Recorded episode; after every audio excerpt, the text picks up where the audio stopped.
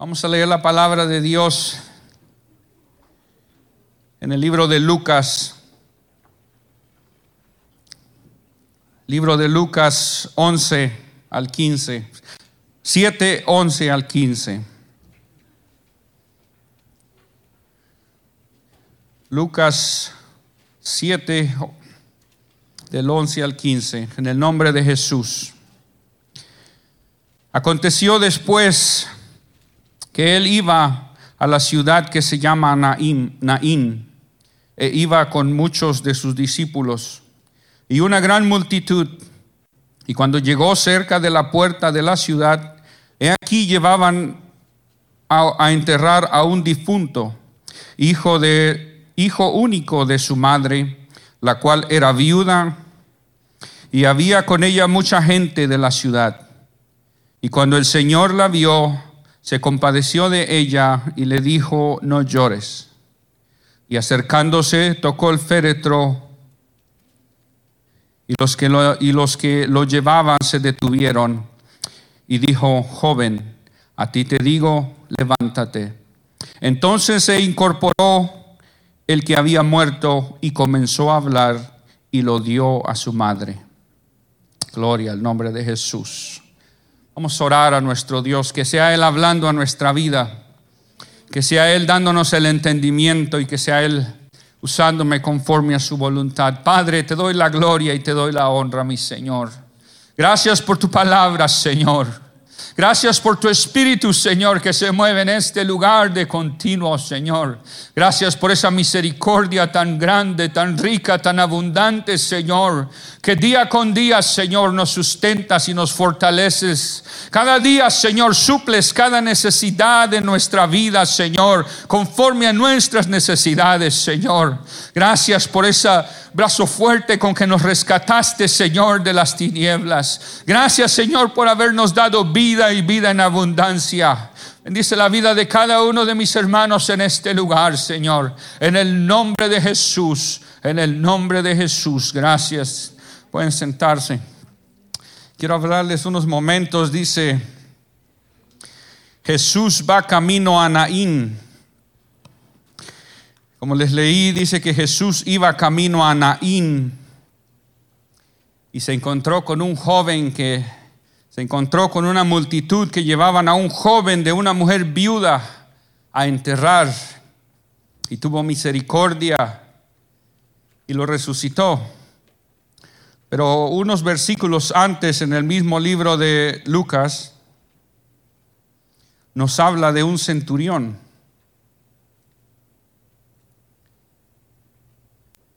Dice el, Lucas, libro de Lucas 7, del, del 2 al 10, dice, y el siervo de un centurión, a quien éste quería mucho, estaba enfermo, a punto de morir. Cuando el centurión oyó hablar de Jesús, le envió unos, unos ancianos de los judíos, rogándole que viniesen y sanasen a su siervo. Y ellos vinieron a Jesús y le rogaron con solicitud, diciéndole, es digno de, que le concedas esto, porque ama a nuestra nación y nos edificó una sinagoga. Y Jesús fue con ellos, pero cuando ya no estaban lejos de la casa, el centurión envió a él unos amigos diciéndoles, Señor, no te molestes, pues no soy digno de que entres bajo mi techo. Por lo que ni aún me tuve por digno de venir a ti, pero di la palabra y mi siervo será sano. Porque también yo soy hombre bajo autoridad y tengo soldados bajo mis órdenes. Y digo a este ve y va, y al otro ven y viene. Y a mi siervo haz esto y lo hace. Al oír esto Jesús se maravilló de él y volviéndose dijo a la gente que le seguía, os digo que ni aún en Israel he hallado tanta fe. Y al regresar a la casa los que habían sido enviados, hallaron al siervo que había hallaron al siervo sano que había estado enfermo. En estos versículos vemos, vemos dos historias. Vemos a un centurión que al escuchar las maravillas de Jesús, él tuvo una fe, él, creyó en nuestro Dios, él creyó en, en algo que quizás él no entendía o no conocía profundamente como los judíos, o quizás no sé qué lo movió a fe, pero dice que él escuchó de Jesús, él escuchó los milagros y él tuvo fe en él, de que, de que, de que Jesús podía hacerle un milagro. Y era tanto el respeto y tanto el reconocimiento que él tuvo por nuestro Señor Jesús que él ni siquiera fue personalmente, sino que envió buscó a unos judíos de donde él vivía y los envió para que le pidiesen el favor a nuestro Señor Jesucristo y él iba a hacerlo. Y como leímos su palabra, dice que cuando ellos ya iban a llegar a, su casa, él volvió a enviar a otros amigos y les dijo, dígale que no venga porque no me siento digno. No me siento digno de que él venga a mi casa. Yo sé que él tiene el poder. Yo sé que él tiene la autoridad para sanar a mi, a mi siervo. Él tuvo una fe grande, una fe poderosa. Diga, hay de esta fe en este lugar.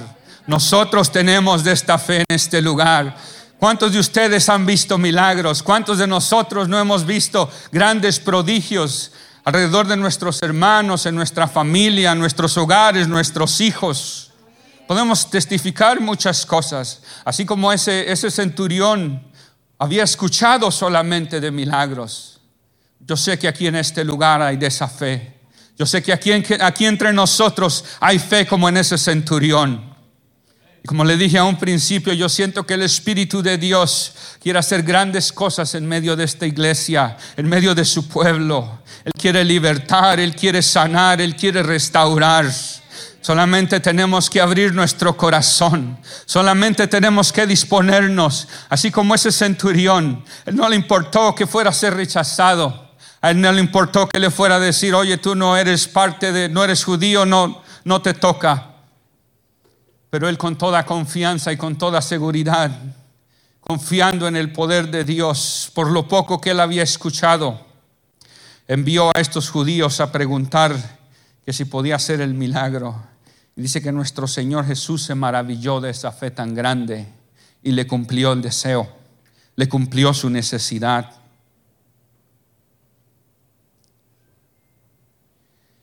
Dice que nosotros también aquí en este lugar ¿Cuál es tu necesidad? ¿Cuál es tu petición?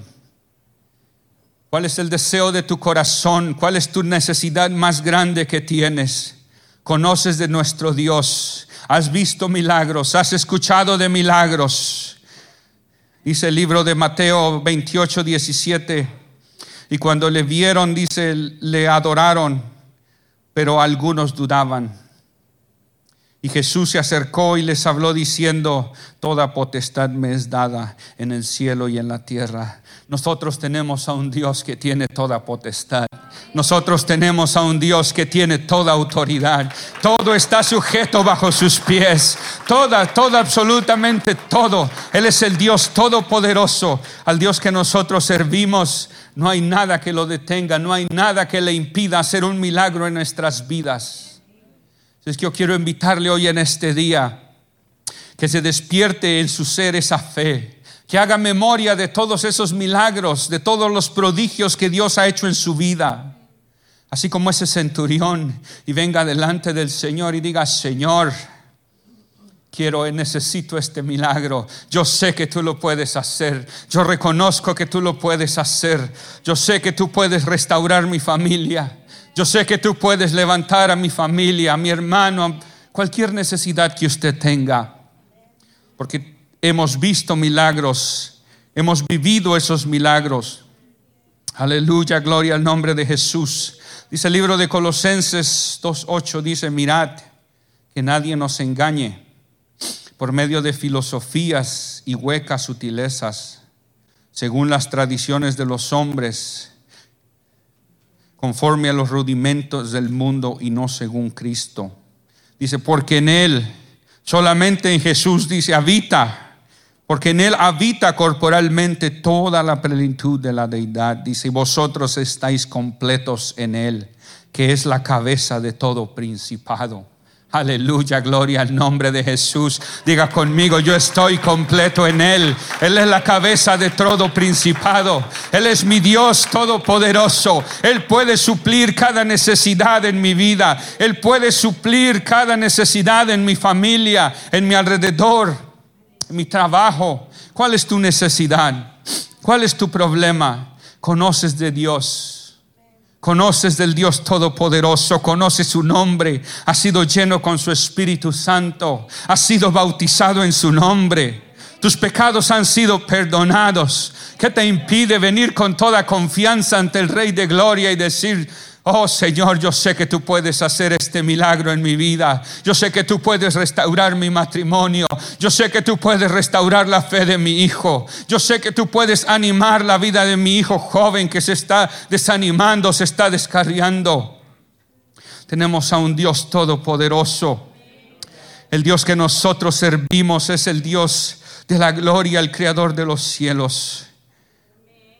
Al Dios que nosotros servimos tiene toda potestad, toda autoridad. En Él estamos completos porque Él es la cabeza. Aleluya.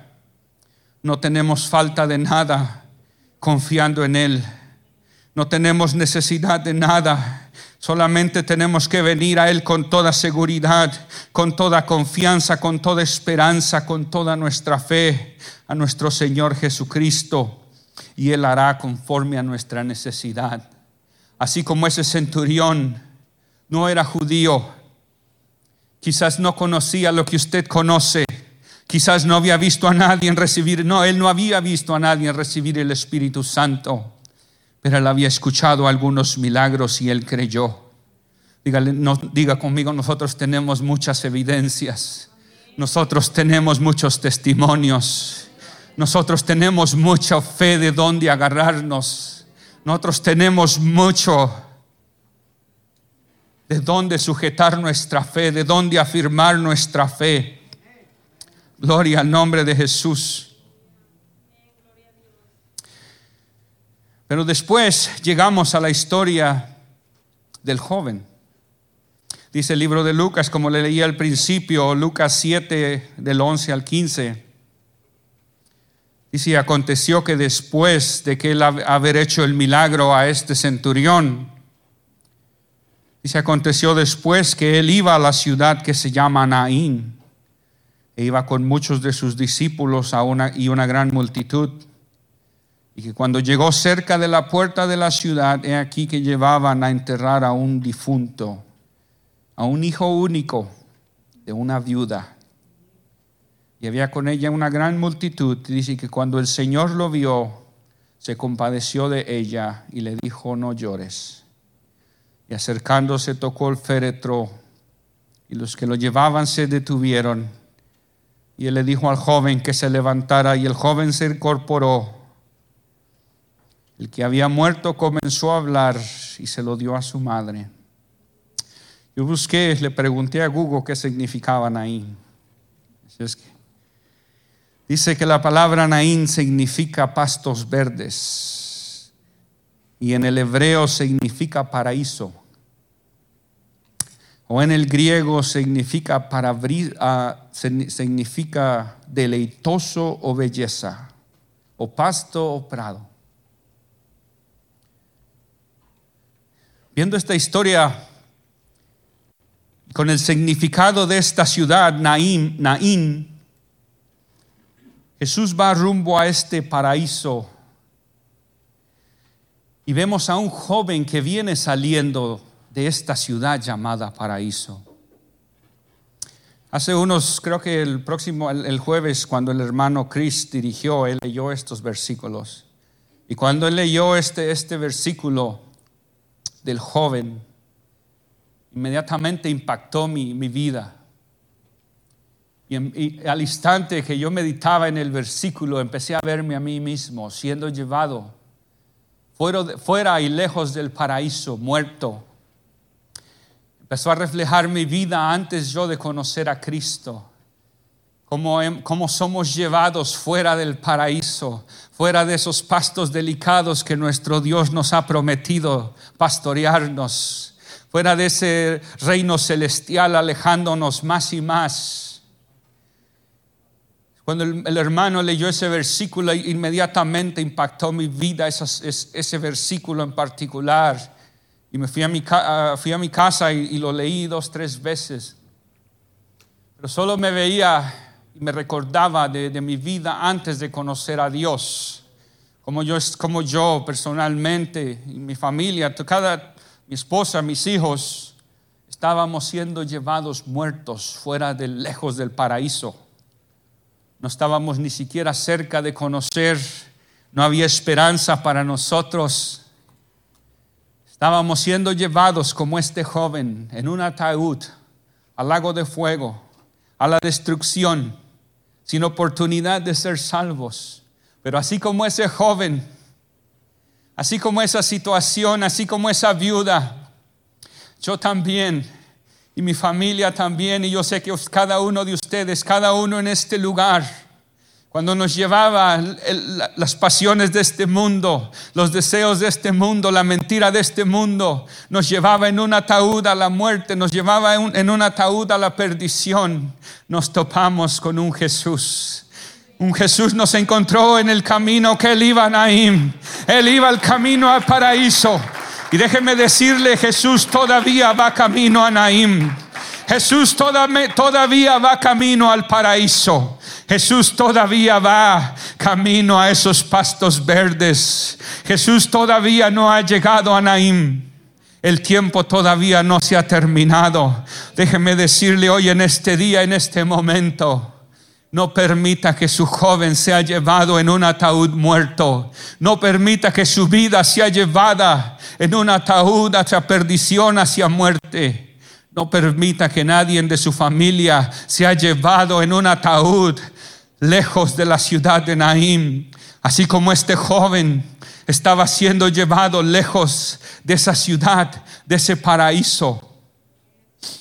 Déjeme decirle, el Señor Jesús está en el camino todavía el Señor Jesús todavía puede hacer el milagro, así como lo hizo en mi vida, así como lo hizo en mi familia. Nos levantó de ese ataúd, nos sacó de ese ataúd, nos incorporó una vez más y nos dijo, todavía no es tu tiempo, todavía no vas a ser muerto todavía, en ti, todavía hay vida, en ti todavía hay esperanza, todavía hay esperanza en tu familia, todavía hay esperanza en los tuyos, en aquel familia que tú piensas que ya no hay esperanza, que dices no se va a poder, en esa relación, en ese matrimonio que tú dices no se va a poder, es demasiadamente tarde. No dice nada que la viuda pidió, no dice nada que esa madre rogó.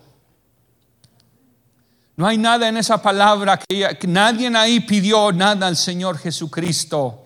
Decir, Señor, haz el milagro. Él solamente vio y fue movido a, misericordia. Yo no sé usted, pero yo antes de llegar a este lugar, no sé si alguien rogaba por mi vida. No sé si alguien pedía por mi alma. No lo sé. Pero sí sé que tenía un Dios todopoderoso que me había escogido desde la creación del mundo así como cada uno de ustedes hoy aquí en este lugar.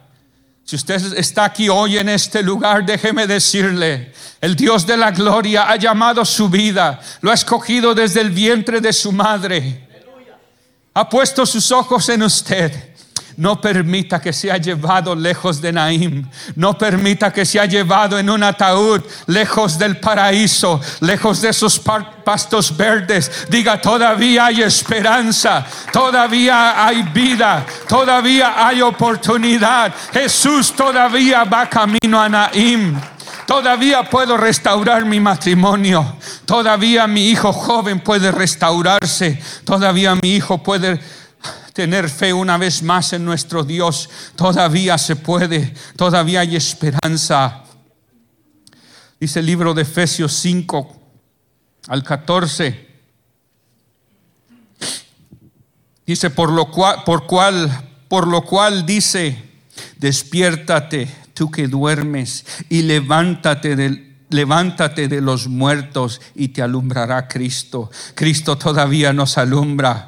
Cristo todavía está presente. Cristo todavía se mueve entre su pueblo. Todavía va camino al paraíso. Todavía hay oportunidad de que seas levantado. Todavía hay oportunidad de que seas restaurado. Aleluya, gloria al nombre de Jesús. Dice el Salmo 23, Jehová es mi pastor y nada me faltará. En lugares de delicados pastos me hará descansar. Junto a aguas de reposo me pastoreará. Confortará mi alma y me guiará por sendas de justicia por amor de su nombre. Diga conmigo, Jesús todavía va camino a Naim. Jesús todavía va camino a Naim. Todavía hay esperanza, todavía hay tiempo, todavía hay fe le dice a la viuda, no llores, no llores porque todavía hay tiempo. Porque con mano fuerte, así como Él liberó a su pueblo, con mano fuerte y con brazo extendido, rescató a su pueblo. Dice, porque para siempre su misericordia. Despiértate tú que duermes y levántate de los muertos y te alumbrará Cristo. Aleluya. Aleluya, gloria al nombre de Jesús. Despiértate tú que duermes. Despiértate tú que te sientes desanimado. Tú que te sientes cansado, quizás te sientes fatigado, quizás no miras esperanza en tu vida, quizás no miras esperanza en tu relación con Dios, quizás te has dejado desanimar por las mentiras del enemigo, pero déjame decirte, Jesús todavía está en el camino, Jesús todavía puede toparse contigo, Jesús todavía puede encontrarte en medio de ese camino y decirte, levántate tú que duermes, levántate tú que duermes y levántate de entre los muertos. Aleluya. Gloria al nombre de Jesús. Dice el libro de Miqueas 7. Miqueas 7 del 7 al 8 dice, "Mas yo a Jehová miraré y esperaré al Dios de mi salvación. El Dios mío me oirá. Tú, enemiga mía, no te alegres de mí porque aunque caí, me levantaré. Aunque moré en tinieblas, Jehová será mi luz, alabándose.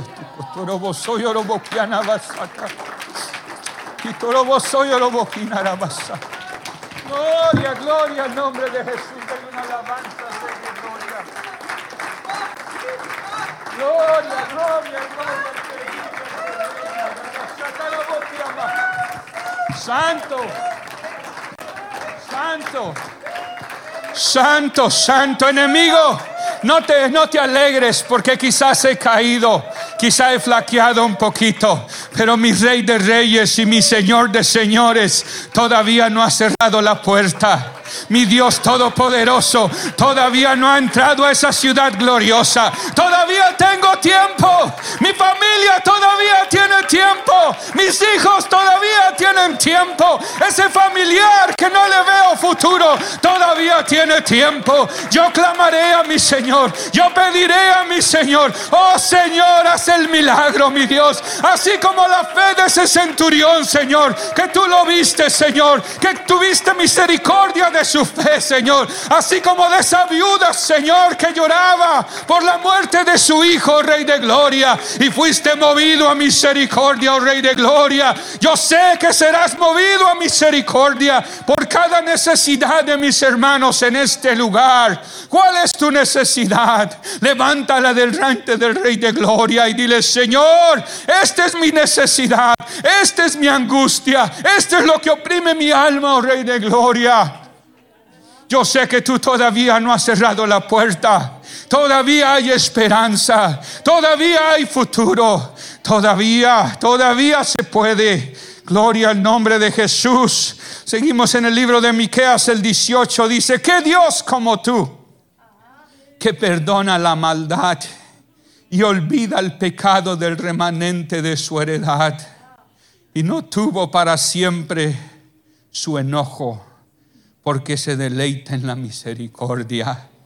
Oh Rey de Gloria, tenemos a un Dios lleno de misericordia. Tenemos a un Dios rico en misericordia que no importa cuánto hayamos caído, no importa cuánto hayamos fallado, no importa cuánto te hayas equivocado.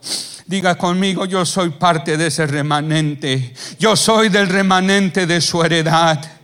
Y Él no va a retener para siempre su enojo.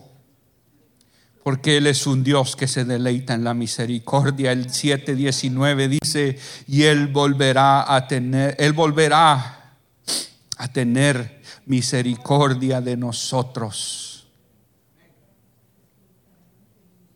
Sepultura nuestra y iniquidades echará a lo profundo de la mar todo lo nuestro. Gloria al nombre de Jesús. ¿En qué te has equivocado? ¿En qué le has fallado al Dios de la gloria? ¿Cuál fue el error que cometiste? ¿Qué es lo que te está desanimando? Tenemos a un Dios que todo lo puede. Tenemos a un Dios que tiene toda potestad, toda autoridad le ha sido dada. En Él están sujetas todas las cosas. ¿Cuál es la situación que te impide acercarte al Rey de Gloria con toda confianza? Porque no eres judío, yo tampoco. Porque no eres israelita, yo tampoco. Pero sí te puedo decir que Él todavía está en ese camino a la ciudad de Naim todavía está en el camino a la ciudad de Naim. Así como se, tomó, se topó conmigo y mi familia y nos levantó y nos resucitó y nos llenó de su espíritu y nos dio vida y vida en abundancia y echó todas nuestras culpas, todos nuestros pecados en ese ataúd, en ese mismo ataúd en que nos llevaban lejos de este paraíso a lo más profundo de la mar no tengo nada de qué preocuparme. Ninguno de nosotros aquí en este lugar tiene nada de qué preocuparse. Tenemos a un Dios rico en misericordia, que Él tiene misericordia y una y otra vez. Una y otra vez Él tiene misericordia de nosotros.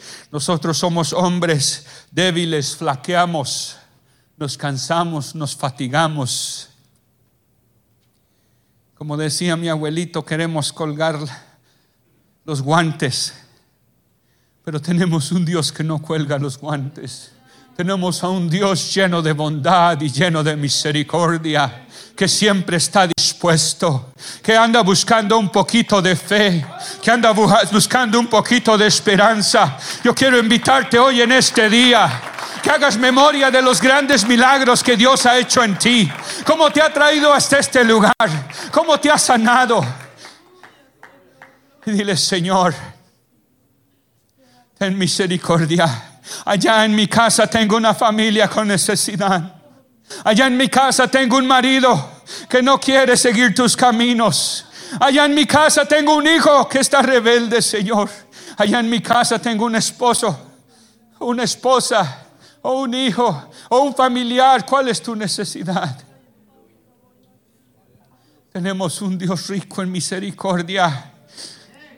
Joven, a ti te digo, levántate a un padre a ti te digo, levántate. A una madre a ti te digo, levántate. A un familiar, a un vecino, a un hijo, a una hija a ti te digo, levántate. Despiértate tú que duermes. Levántate de entre los muertos y te alumbrará el Rey de Gloria. Y alabas, Gloria, gloria, gloria, gloria, gloria, gloria. Levántate.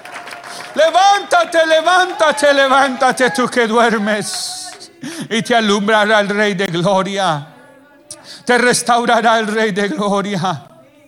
Santo, santo, santo, santo, santo. Gloria al nombre de Jesús. Gloria al nombre de Jesús, dice el libro de Génesis. Dice que por causa de las aguas y del diluvio, Noé entró al arca con sus hijos y su mujer y las mujeres de sus hijos. Y los que, los que vinieron, macho y hembra, de toda carne vinieron, como le había mandado Dios. Y Jehová le cerró la puerta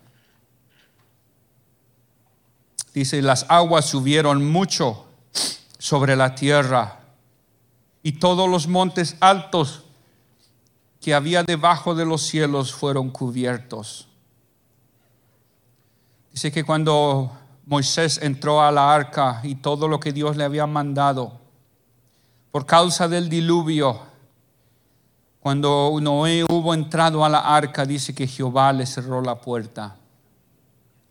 Pero déjame decirte hoy en este día que la puerta todavía no se ha cerrado. Todavía hay oportunidad de entrar al arca. Todavía hay, hay oportunidad de entrar al camino de salvación. Jesús todavía va camino a Naim. No esperes a la, a la tormenta. No esperes al diluvio. No esperes a que suban las aguas.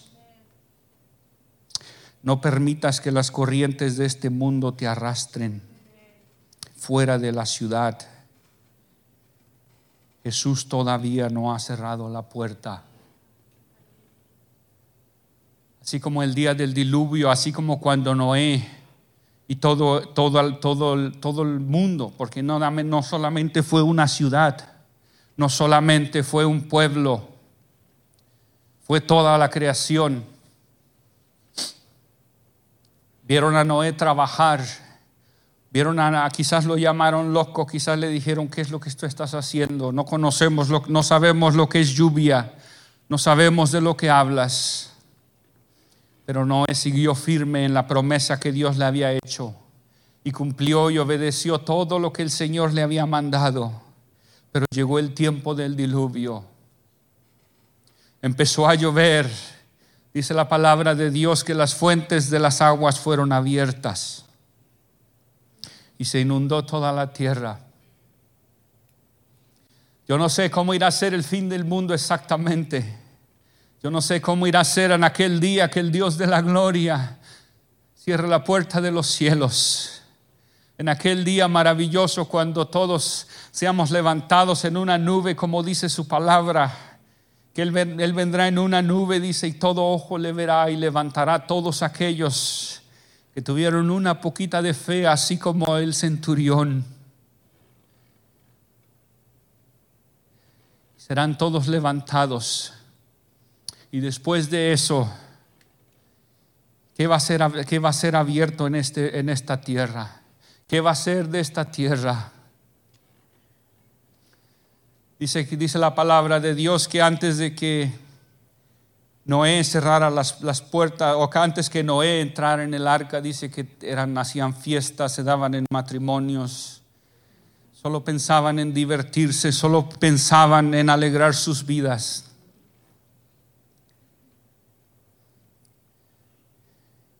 Hermanos, los tiempos están cerca, los, los, fines, los fines de, este, de estos tiempos están muy cerca. Cada día las cosas están peores. Cada día los tiempos están más peores. Mire a su alrededor. Mire lo que está pasando alrededor del mundo. Mire esta pandemia. Nadie se la esperaba. Nadie esperaba las cosas que estamos viendo ahora en este día. Quiero invitarlo hoy en este día que reflexione en su vida. Que no permita que nada lo arrastre que no permita que nada lo lleve lejos de lo que usted ha conocido, de esos milagros que usted ha visto, de esas maravillas que usted ha visto, de esas revelaciones que Dios le ha dado en su vida. Todavía hay tiempo, todavía Jehová no ha cerrado la puerta. Todavía hay esperanza, todavía hay oportunidad, pero no te canses, no te fatigues, sigue con la mirada puesta en nuestro Dios, así como ese centurión, sin importarle que quizás él no conocía, sin importarle cuál era su nacionalidad, sin importarle dónde él estaba, él buscó la manera de acercarse a nuestro Señor Jesucristo. Quizás yo no sé si él entendía o no entendía quién era exactamente él, pero él hizo todo lo posible a su entendimiento y a su conocimiento para obtener lo que él necesitaba. Una persona que quizás no conocía lo que usted y yo conocemos, pero yo diga, yo conozco mucho de mi Dios. Yo sé el poder que Él tiene. Yo sé las, misericordias de mi Dios. No hay nada que me impida acercarme a Él. No hay nada que me, que me, que me impida venir a Él con toda confianza, con cualquier petición, con cualquier necesidad, con cualquier problema, sea personal, sea de mi familia sea de mis hijos. Hace, unos, hace estos últimos días hemos estado trabajando bastante y, yo ah, estaba sintiéndome muy, muy cansado, muy cansado de mis pies, muy, muy, muy fatigado. Llegaba a mi casa y solo, mis hijos me solo en dormir pienso. es el cansancio, pero bueno, este, me sentí muy cansado. Yo siempre, todas las mañanas, le oro a mi Dios, le doy gloria, le doy honra por todo lo que Él hace, por, por cuidarnos y protegernos. Y, yo le decía al Señor, Señor, porque todavía estoy bastante joven para estar tan cansado. Tengo mucha vida por delante. Pero estaba meditando y, un poco triste por, por por ese cansancio que tenía de continuo en mi, en, mi, cuerpo. Y, este, y meditaba y le decía al Señor, le digo, Señor, ¿por qué todavía estoy bastante joven? Todavía tengo muchas, mucha vida por delante. No, no hay, no, creo que todavía no es el tiempo de que esté yo tan cansado y tan fatigado. Y el Señor me dice, es que tú no me has pedido que te fortalezca. Tú no me has pedido que, que fortalezca tus pies. Wow, Señor, tienes razón. Te doy gracias y, una oración, no podemos evitarlo, nos no, volvemos rutinarios todos los días. Señor, gracias por el día, gracias por aquí, gracias por allá, pero se nos olvidan muchos detalles se nos olvida concentrarnos en nuestra oración. Se nos olvida poner atención en nuestras peticiones. Así como ese centurión mandó a estas personas con una situación exacta, con una razón que él él tenía un siervo enfermo y él quería él amaba a su siervo y él quería a su siervo sano. Yo, tenía, yo tengo una necesidad todavía, no le he pedido bien todavía, pero yo sé que cuando yo le pida con detalle mi necesidad, Él va a obrar. Él va a restaurar mis fuerzas. Él me va a dar la sanidad que yo necesito. Él me va a hacer entender lo que yo necesite hacer. Quizás necesito ir al médico, quizás necesite tomar algunas vitaminas, no sé. Yo sé que Él me va a dar la sabiduría necesaria para restaurar lo que yo tenga que restaurar. ¿Qué le quiero decir con esto? Muchas veces tenemos necesidades y esperamos que el Dios de la gloria, solo porque es nuestro Dios, actúe automáticamente. A veces como nuestros hijos, ellos están en casa y ellos saben que automáticamente nosotros les vamos a dar de comer todos los días. Que cada día saben que papá y mamá tienen la obligación de alimentarlos, de comprarles su ropita, de comprarles sus zapatos. Pero nosotros tenemos a un Dios que le gusta que sus hijos le pidan. Tenemos a un Dios que quiere ver la fe de sus hijos. Tenemos a un Dios que ama a su pueblo. Tenemos a un Dios que ama la fe de sus hijos. ¿Cuál es tu necesidad? ¿Cuál es tu petición? Reflexiona en tu oración y dile al Dios de la gloria, Padre, esta es mi necesidad. Esto es en lo que estoy sufriendo. Esto es en lo que necesito, Señor. No tengas temor en decirle nada directamente al Señor. ¿Qué es lo que específicamente necesitas? ¿Qué es lo que necesitas? ¿Qué es lo que necesitas en tu casa? ¿Qué es lo que necesitas para tus hijos? Cuando mis hijos estaban, y me siento muy orgulloso de mis hijos, no porque sean mis hijos, pero sí me siento muy orgulloso de ellos. Tienen una sabiduría tremenda para aprenderse los versículos. Pero hace, cuando empezaron, hace dos años, yo les ayudaba. Y como es en inglés, nos costaba bastante. Y yo le empecé a decir a mis esposa, yo no creo que vamos a poder. Primeramente le digo, las palabras en inglés de la Biblia son muy raras, son muy diferentes, nunca las he escuchado, pero bueno, le hicimos la lucha y nos aprendimos, bueno, ellos, yo no, se aprendieron los versículos, pero yo todos los días practicaba con ellos y los trataba de, empujar y bueno,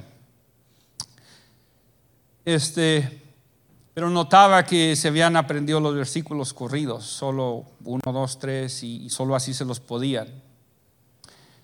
Y también noté que solamente se, sabían la, palabra, no, se sabían los versículos, pero no sabían como los números, no sabían cuál era el uno. Les costaba, entonces yo digo, empezamos mal.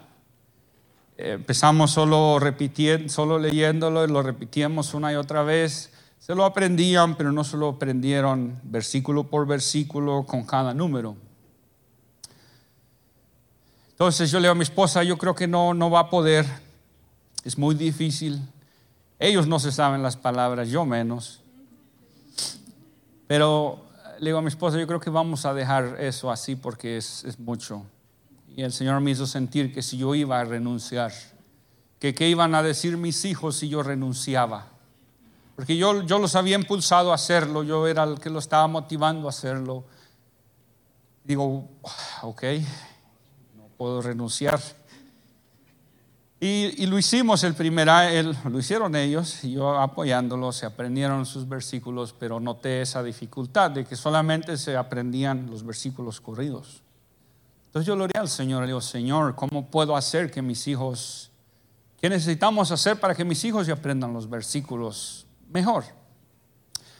Y él me hizo sentir preguntas de los salteados. Practiquen los salteados entre los dos hicimos así. Y hubo una gran diferencia. Yo no le puedo decir exactamente porque lo hicimos salteado como lo hicimos, pero sí le puedo decir que el Señor me dio una guía cómo hacerlo. Y ahora este año es una gran diferencia. Es una, una diferencia tremenda. Y, es, y, y cada vez ellos se aprenden, cada, vez ellos se aprenden más. Cuando empezaron ellos se aprendían uno o dos, ahora ellos se aprenden hasta diez en una semana. Pero son niños, hay que empujarlos, hay que animarlos. Yo de muchas maneras, como ellos me dicen, solo pienso en dormir, a veces me siento con ellos a practicarlos y me duermo. Pero cada día trato de estar con ellos. De muchas maneras los impulsamos a que, a que, los, a que los practiquen, los impulsamos a que hagan las cosas. Y ellos han cumplido y ellos han dado el fruto y ellos se han aprendido los versículos. Así es nuestro Dios.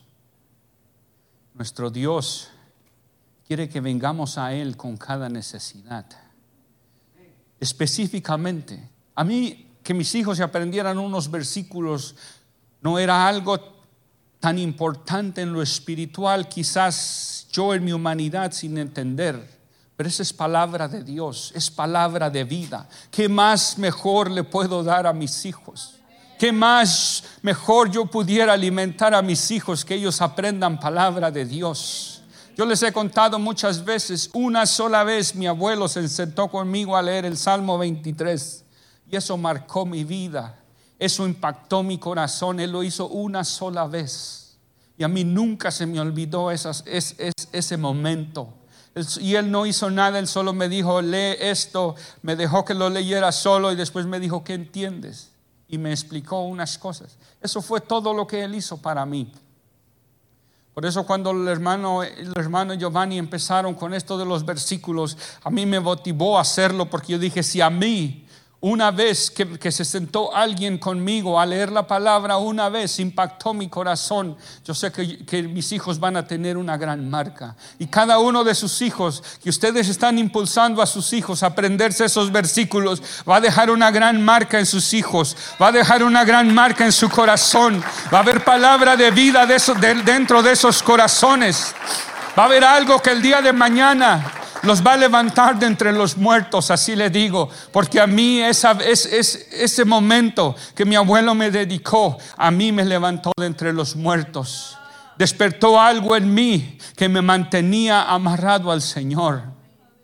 Cuando yo llegué a este país, yo traté de alejarme con todas mis fuerzas de las cosas de Dios, pero no me atrevía. Tenía temor dentro de mí por lo poquito que yo había aprendido de las cosas de Dios. Estuve lejos del que me había enseñado, estaba a, millas del que me había enseñado, pero dentro de mi corazón había un temor que, no me, que me impedía irme del completo hacia la muerte.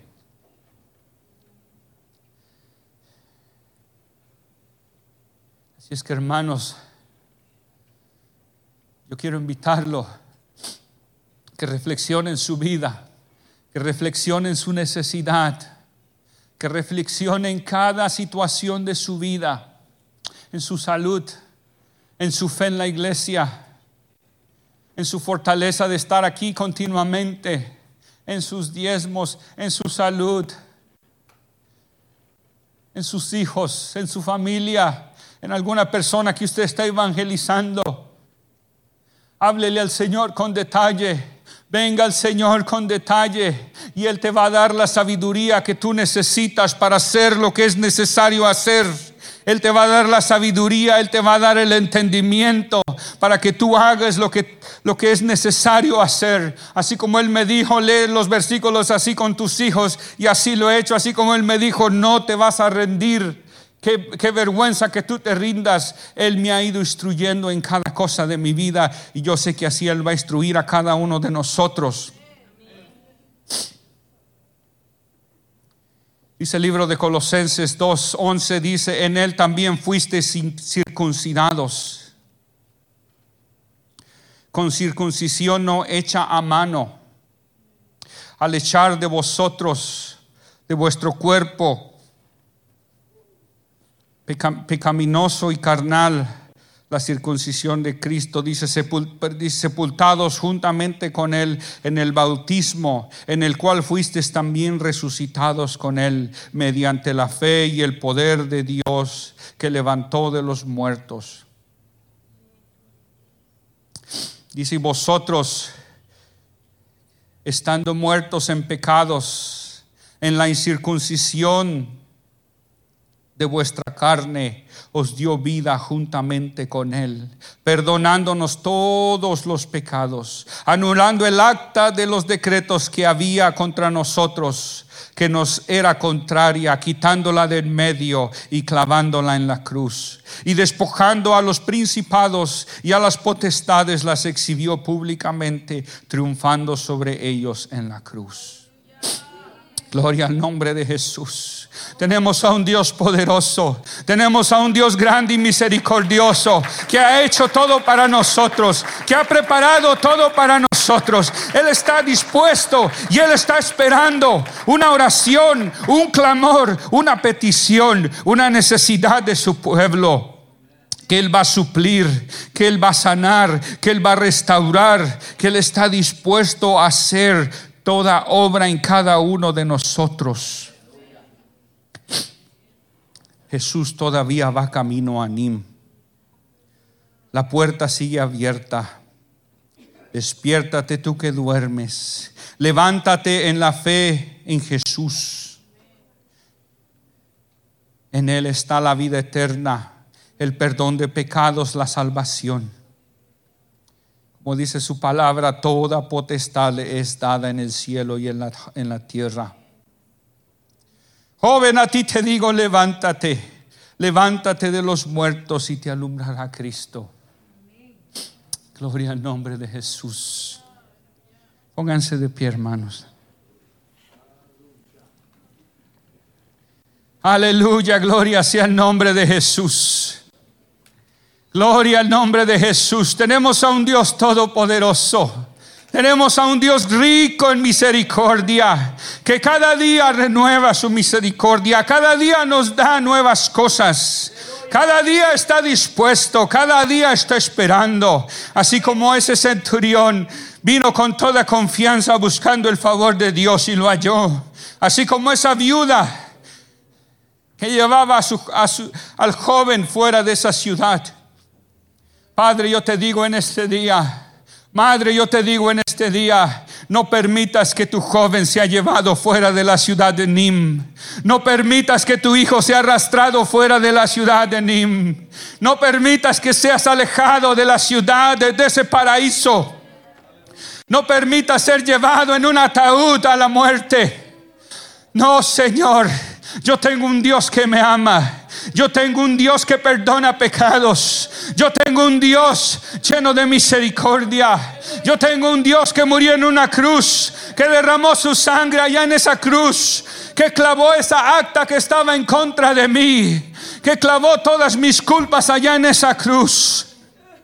Hoy solo hay vida eterna para cada uno de nosotros. Hoy solo hay esperanza para cada uno de nosotros en este lugar. Bendito sea el Dios y Padre nuestro Señor Jesucristo, que nos bendijo con toda bendición espiritual en los lugares celestiales en Cristo, según nos escogió antes de la fundación del mundo, para que fuésemos santos y sin mancha delante de Él en amor, habiéndonos predestinado para ser adoptados hijos suyos mediante Jesucristo, según su puro afecto, según su voluntad, para alabanza de la gloria de su gracia, en la cual nos hizo aceptos en Él, amado en quien tenemos redención por su sangre y el perdón de pecados según las riquezas de su gracia y Él nos dio vida a nosotros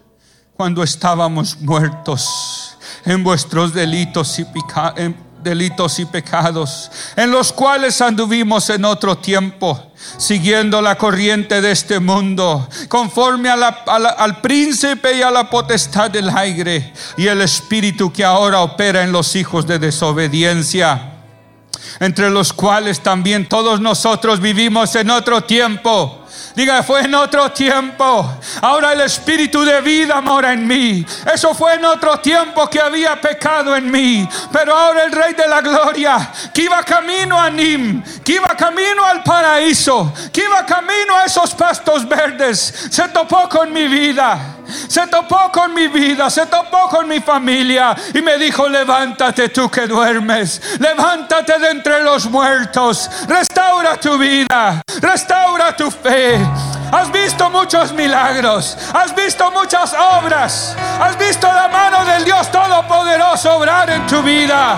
¿Qué te impide tener una fe poderosa? ¿Qué te impide clamar al Rey de Gloria para que haga esa obra maravillosa en tu vida?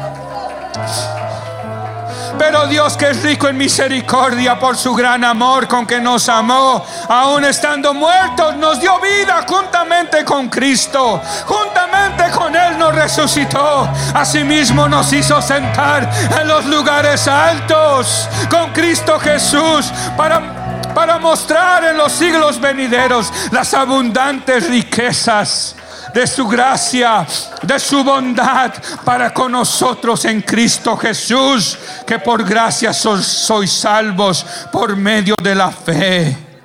Y esto no es de vosotros, pues es don de Dios, y no por obras para que nadie se glorie. No es por lo que yo haya hecho no es por mi cara bonita, no es por mis fuerzas, es por la pura misericordia de mi Dios, es por la pura bondad de aquel que creó los cielos y la tierra, es por el puro amor que Él tiene por cada uno de nosotros.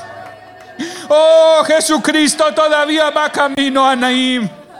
Jesús todavía va camino a Naim. Y ahora baja y ahora vosotros. Oh, si tú te sientes desanimado hoy en este día, si tú no quieres seguir adelante, si tienes una necesidad en tu vida, quiero que te acerques aquí adelante.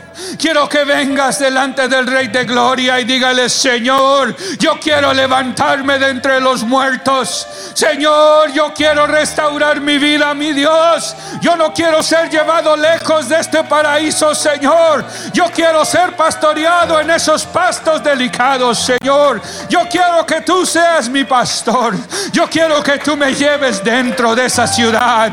Yo quiero que tú me lleves hasta ese paraíso, mi Dios. Oh, no quiero llegar demasiadamente tarde. Yo no quiero que cierres la puerta, mi Dios.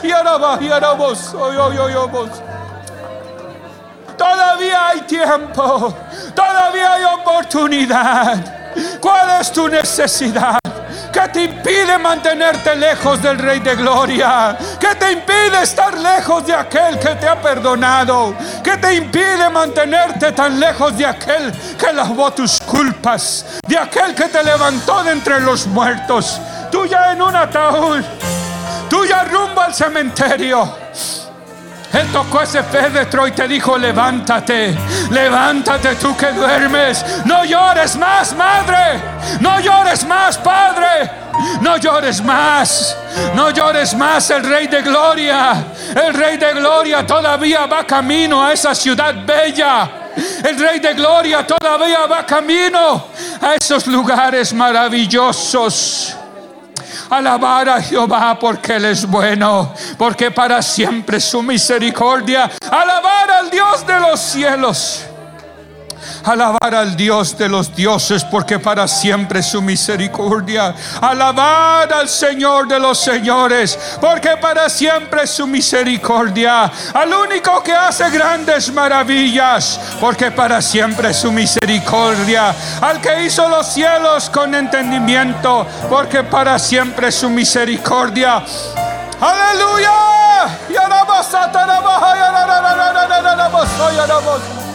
Todavía hay tiempo. La puerta no está sellada aún. Todavía puedes entrar al paraíso. No esperes que sea demasiado tarde. No esperes. Joven, a ti te digo. Jovencita, a ti te digo. Levántate. Levántate. Levántate tú que duermes. Levántate deja que el Espíritu de Dios opere en tu vida. Deja que el Espíritu del Rey de Gloria haga el milagro que necesitas en tu vida.